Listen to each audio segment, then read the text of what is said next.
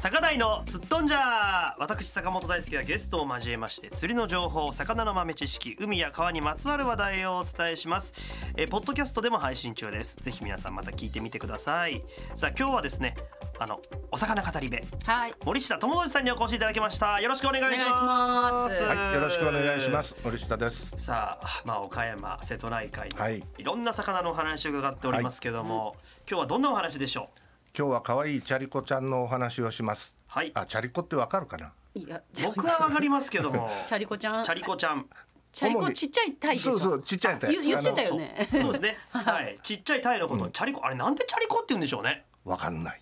えチャリってね何ですかね。なんかチャリチャリチャリチャリチャリしてるからじゃない？チャリチャリしてる。もろに今日その話なんだけど。チャリチャリしてんの？僕はあのじチャリンコにあチャリンコなんかチャリンコ関係ないかおなんでなんででしょうね？なんずっとだからまあ東京ではカスゴって言いますよね。カスゴってあの寿司ネタにね。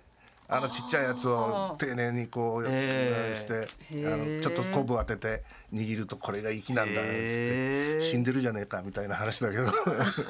うん。まあね もうすでにそれは料理になってますから、うん。はい、では今日はチャリコのお話ですか、ね。今年の春生まれのタイの稚魚。稚魚というかまあ大人になりつつあるやつね。はい。で春っていろんな魚が瀬戸内いっぱい産卵しするじゃないですか、うんタイもそうだしチヌもそうだしそれからサワラ、はい。えートラフグ、はい。まあ、あの魚島でね産卵に入ってくる魚一斉に春産卵して暑い夏を乗り切って、うん。これから寒くなって今まあ水温が非常に暮らしやすいなのね魚もね。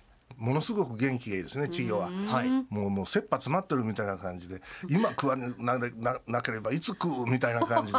すはごいこうエネルギッシュですよ。あれマダイって、などどのぐらいのサイズまでをこうチャリコって言うんですか？まあ手のひらかな。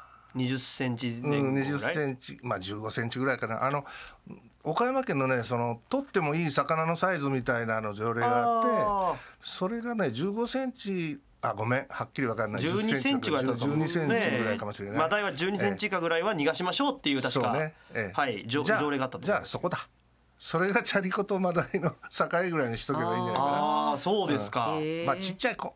ちっちゃい子のちっちゃい子のことね。チャリコって言いますけでども。も彼らね一生懸命なんですよ今。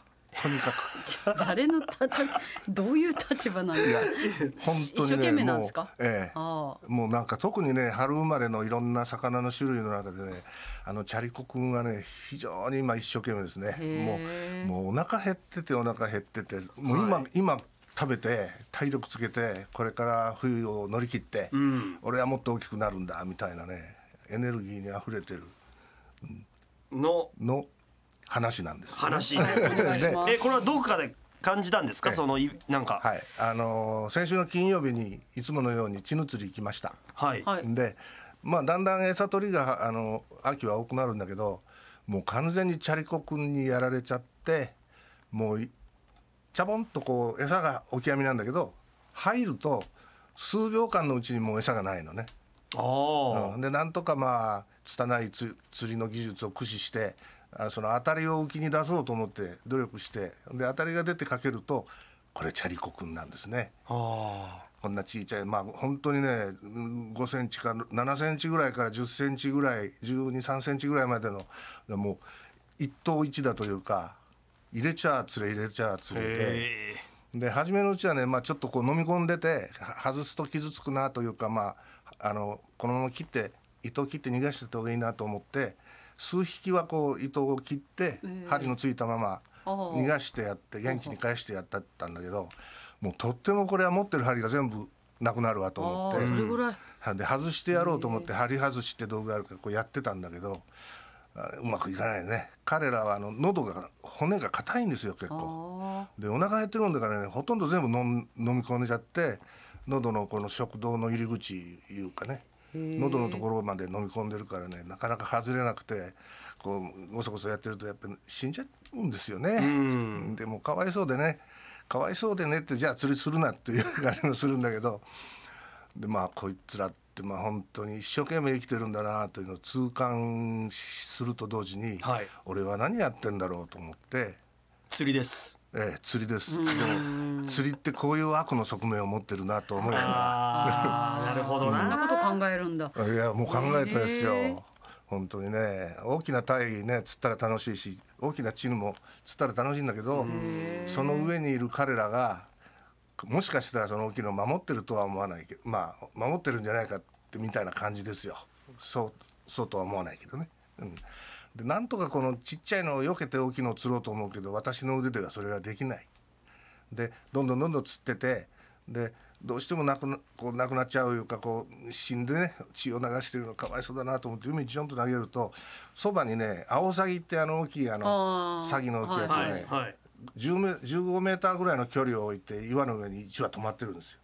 でそれが僕がちゃんと投げるのを待ってるのね。でそのアオサギがその浮いてるチャリコを加えて飛び立った瞬間にトンビが来てそれを奪って逃げるのね。恐ろしい。しょうがないか。えー、あアオサギが加えたやつ？うん、加えたり足で持ってるやつをわーッとーっと来て恐ろしい戦い。すごいっすね。しょうがないのか。アオサギ根性なしだからすぐ逃がパッと根性なしで。離しちゃう。そうするとうんトンビが持ってどっか逃げちゃうのね。厳しい世界に住んでるんだなみんなと思って、で まあそれやってんのは森田さんなんですけどね。そうええ。でもうこあの海の中にいるチャリコタイの稚魚がね、ええ。全部タイになったら瀬戸内海埋め立てができるぐらいタイになっちゃうと思うからまあそれはね自然の摂理で天敵に少しずつ食べられながら生き抜いてきた大きくなった親が産卵してまたたくさんの子を産んででその子ど子供たちはまたいろんな人に恵みを与えながら自分の命を分け与えて中から残った親がまたこう生産を繰り返すというのが自然なんだけど、だから私もその天敵の一人になっちゃってるなと思って、あえああれ他はそのマダイをん。食べるなんか海の生物っているんですか？結構ねあの元気もいいしスピードも結構出して泳ぐでしょ、マダイって。そうね。だからあのあのアマモ場に逃げ込んだりするようなところもあまりないしね。ちクロダイとかメバルとかねカサゴとか他のカワハギとかはアマモ場に逃げ込むけどあんまりマダイアマモ場には稚魚のうちにいないような気がするしね。結構荒いところにいて。うん、だからまあ食われるとすればでもねほとんどいろんなもんに食われますよ。口に合うサイズの大きい魚に、何がいますかね？えースズキだとか、あ鈴木、うん、サワラだとサワラか、はい。だうん、泳いでて動いてたら何でも食っちゃう。あヒラも多分食うだろうな。そういう。ヒラもマダイの小さいの食べに行くんですか、魚を主に食べてる魚はマダイの1 0センチみ未満ぐらいのやつだったら平気で食っちゃうでしょガバッと、えへえだからまあなんだかなと思いながらもうあと2時間ぐらい時間があったんだけど、はい。なんかそんなこと考えてると、ええ。なんとなく切なくなって釣りをやめました。その時どうしは。たんですか？秋だから？いやもういい天気はいいし暑いしあもういくらやってもかなわんというかこれはこの先、うん、チヌもタイも釣れそうにないなと思ったんでやめてあのパン食べました。そんな釣り人ってそんなこと考えるんですか？